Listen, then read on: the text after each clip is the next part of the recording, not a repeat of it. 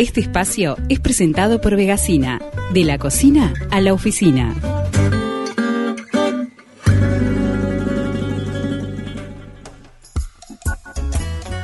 Hola, Caro, buen día, ¿cómo estás? Buen día, ¿cómo andan? Muy bien, ¿y vos?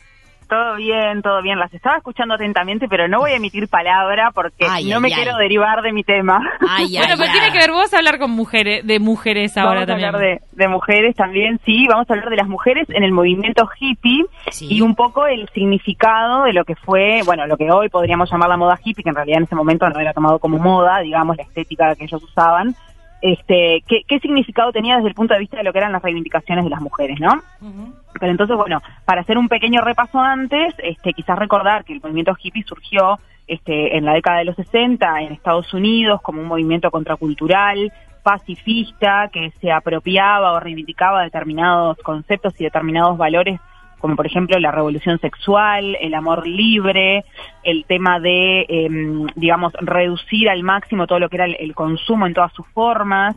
Ahí en, en esa época se, se ponen, se empieza como a poner en el tapete cosas eh, que hoy nos parecen tan comunes y tan habituales como la meditación, ¿no? Formas, formas alternativas de encontrar el bienestar. Bueno, en ese momento era como que toda una novelería.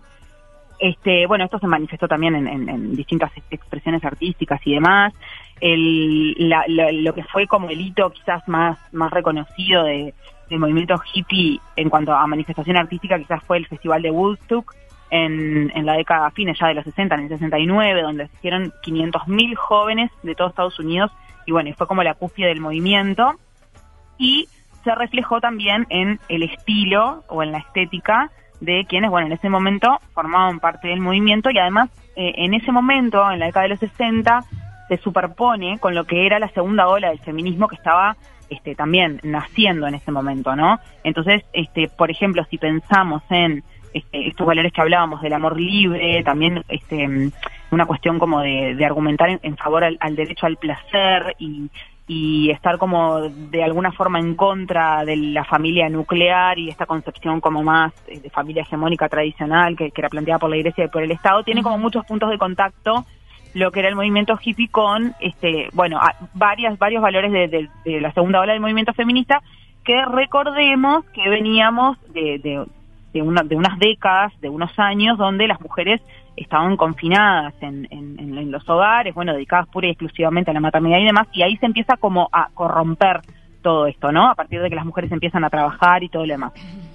Entonces, bueno, de alguna manera esto se refleja en la moda y ahora sí ya entrando en el tema, se empiezan como a dejar de lado, por ejemplo, este, esto sí, ya que estaban hablando de series recién, si pensamos Sí. en algunas series, este, esta cuestión como de los de los vestidos que marcaban absolutamente la cintura, lo que se llama cintura de avispa, ¿no? Sí. O de abeja, no me acuerdo. Sí, de Creo que avispa. de Eso se- avispa, ahí va. va- vas a mencionar alguna serie porque en realidad ya se me vino una a la mente. Bueno, a mí se me, se me viene Bridgerton, pero bueno, Ah, hay sí. muchas. Sí, Pero claro. me parece también, ¿viste? Mad Men.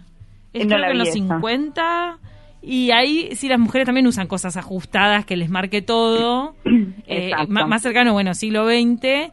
Y, Sí. y después el hipismo viene viene justo después, o sea, y, y es cosa, eh, suelta un poco la ropa, digamos, ya no- la mujer no tiene que mostrar tanto. Exacto, exacto. Bueno, ahí antes o, casi en simultáneo al, al tema del movimiento hippie surge la minifalda, ¿no? Entonces, bueno, los vestidos aquellos largos, acampanados, qué sé yo, pasamos a, eh, a- se instala la minifalda como, como bueno, como una cosa totalmente revolucionaria, este, de la mano de Mary Kwan, que fue su inventora, y aparecen las botas gogo, que son las botas estas que se usan, este, que ahora se usan también en realidad, como que volvieron por arriba de la rodilla, ¿no? Entonces, Sí. eso acentúa las piernas femeninas que, claro, en realidad era como que, bueno, salían como de un, visto desde la perspectiva de era como que salían de un atuendo, este, entre comillas, machista, ¿no? Por el tema de que- aquello de los bustos prácticamente para afuera del vestido y qué sé yo, y en realidad el mostrar las piernas, la minifalda y todo eso, desde hoy, o sea, ahí era revolucionario, pero en realidad hoy también podemos pensar que, bueno, también como que sigue exponiendo el cuerpo de, de las mujeres, ¿no?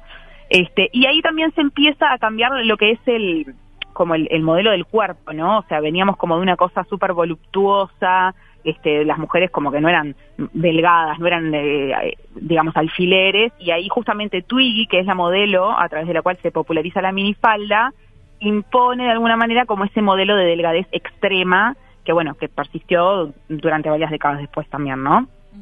Este, bueno, entonces lo que decíamos, esto fue como que lo que antecedió al tema del el estilo o la moda hippie, ¿no? Entonces cuando se instala el movimiento hippie, ahí se empieza, como decía Cami, ¿no? A, usar tanto hombres como mujeres, ¿no? Ropas más holgadas, que muchas veces eran creadas por ellos mismos, las tenían ellos mismos, esto tenía que ver también con lo que decíamos recién de como de reducir al máximo todo el tema del consumo. Las mujeres además dejaron de usar maquillaje, por ejemplo, en general, productos para el cabello, o sea, todo lo que tenía que ver como con la estética más como impuesta desde el sistema, empezó como a este, dejar de lado, se trataba de usar telas eh, más naturales, el pelo, por ejemplo, que veníamos de la onda del corte garzón, que era el, el corte, el pelo bien cortito, Sí. eh, se vuelve a dejar crecer tanto en hombres como en mujeres, se vuelven a usar las, las polleras o las faldas largas en contraposición a esto de la minifalda que decíamos recién, las camisas hindú,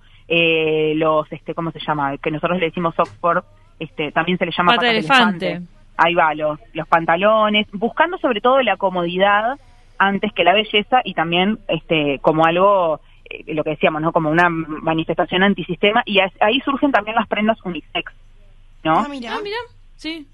Sí, exacto. Y ¿Sabes que en una película, en Eras una vez en Hollywood, se muestra de un poco bastante exacerbado, pero parece que tiene un anclaje en la realidad que generaba mucho rechazo los hippies. Ah, en claro, ciertas sí. comunidades era como, pa, estos que vienen acá, eh, contrasistemas, raros, mugrientos, Sí, eh, sí, generan rechazo. sí, que en realidad, digamos, está salvando todas las diferencias con la actualidad, hoy, si, si uno se pone a pensar, muchas veces se escuchan comentarios de manera Ah, despectiva, re, claro. Sí, sí, como sí. que claro, como, ah, no, esto es una hippie, esto es un hippie, ¿no? Mm, y acá voy a decir algo que esto es la, esta es el, pero así la manifestación, yo creo que clarísima de esto que estamos hablando. Eh, apareció la tendencia en las mujeres en ese momento de no llevar su tien Sí. o sostén y de no afeitarse o depilarse las piernas o las axilas. O sea, Algo que ha vuelto, ¿no, Caro?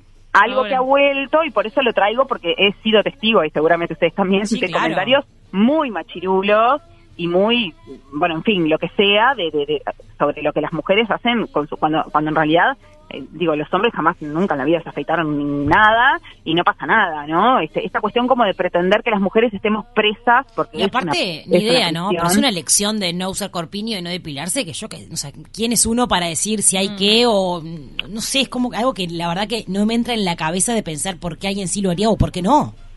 Exacto sí porque eso tendría que importarle Claro, de la gente no sé. Este, entonces, bueno, eso como vos decías, o sea, es algo como que hoy, este, también, yo creo que también de la mano de- del feminismo, como forma de reivindicar, bueno, estos mismos valores que, que, que hablábamos recién de las mujeres en el momento del movimiento hippie, ¿no? Y hubo algunas mujeres, que yo las quería repasar brevemente, hay muchísimas, pero yo voy a mencionar algunas porque, nada, para, para re- reflejar como con, con caras de gente de quiénes fueron esas mujeres, algunas de ellas que, que estuvieron como en la cúspide, ¿no? De lo que fue este movimiento y re- re- representaron también con su estilo de vida y con su estética y con sus valores, bueno, todo esto que estábamos conversando, ¿no? Yoko Ono, este, bueno, obviamente, ¿no? Junto con John Lennon, activista, cantante, compositora. Sí. Bueno, mega criticada Sí, totalmente, por supuesto. Este, figura por varias cosas. Me parece que desde, desde el racismo la critican, desde también lo- los estereotipos Varios de frentes. género, de, ah, con Desde ese todo. pelo, fea, no sé qué, la ropa también. Claro, ella nunca cumplió con los estereotipos que, que marcaban. Claro, no, y, y mismo en lo Los que fue su relación digamos. amorosa, este, sí, sí. desde su relación amorosa con John Lennon, que también este, era como un amor, bueno, como libre, o sea, que, que, que no, que no se casaba con, con, con, con los, con los esquemas y con las estructuras de- sociales y católicas de ese momento, este, y también como pareja fueron criticados en ese sentido, ¿no? Eh, después tenemos, por ejemplo, a Michelle Phillips, que fue la una de las fundadoras o la mujer fundadora del grupo de Mamas and the Papas, ¿no?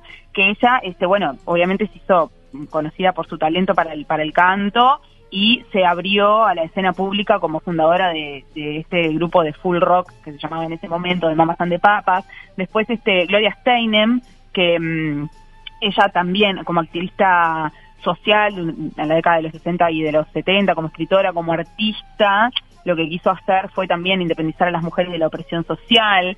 Después, otra que a mí me pareció súper interesante es Joan Baez, que Joan Baez Mm. este, fue y, y vive, tiene ochenta y pico de años, este, fue pareja eh, creativa y romántica de Bob Dylan. Ah, Y, mirá. lo- No me sí, acordaba. lo, y lo interesante es que me pareció así, como tantas mujeres, ¿no? Que su carrera anterior se lo presentó al público estadounidense, a él como artista, cuando ella Pero- lo conoce, ¿cómo? Pero quien pasó Pero, a la no. posteridad y es el uno indiscutido y la El gente lo recuerda. Sí, sí, sí, sí. Por eso, por eso me pareció interesante mencionarla. Este, cuando ella lo, lo conoce, ella ya había publicado su primer álbum, era conocida como la reina del folk y este, había, perdón, había publicado tres álbumes y dos habían sido discos de oro.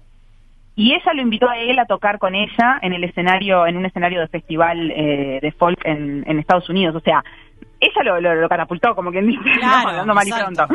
Este, Después tenemos a Johnny Joplin, que también escuché que la, mencionaba, ¿no? Y hace un ratito creo que escuché.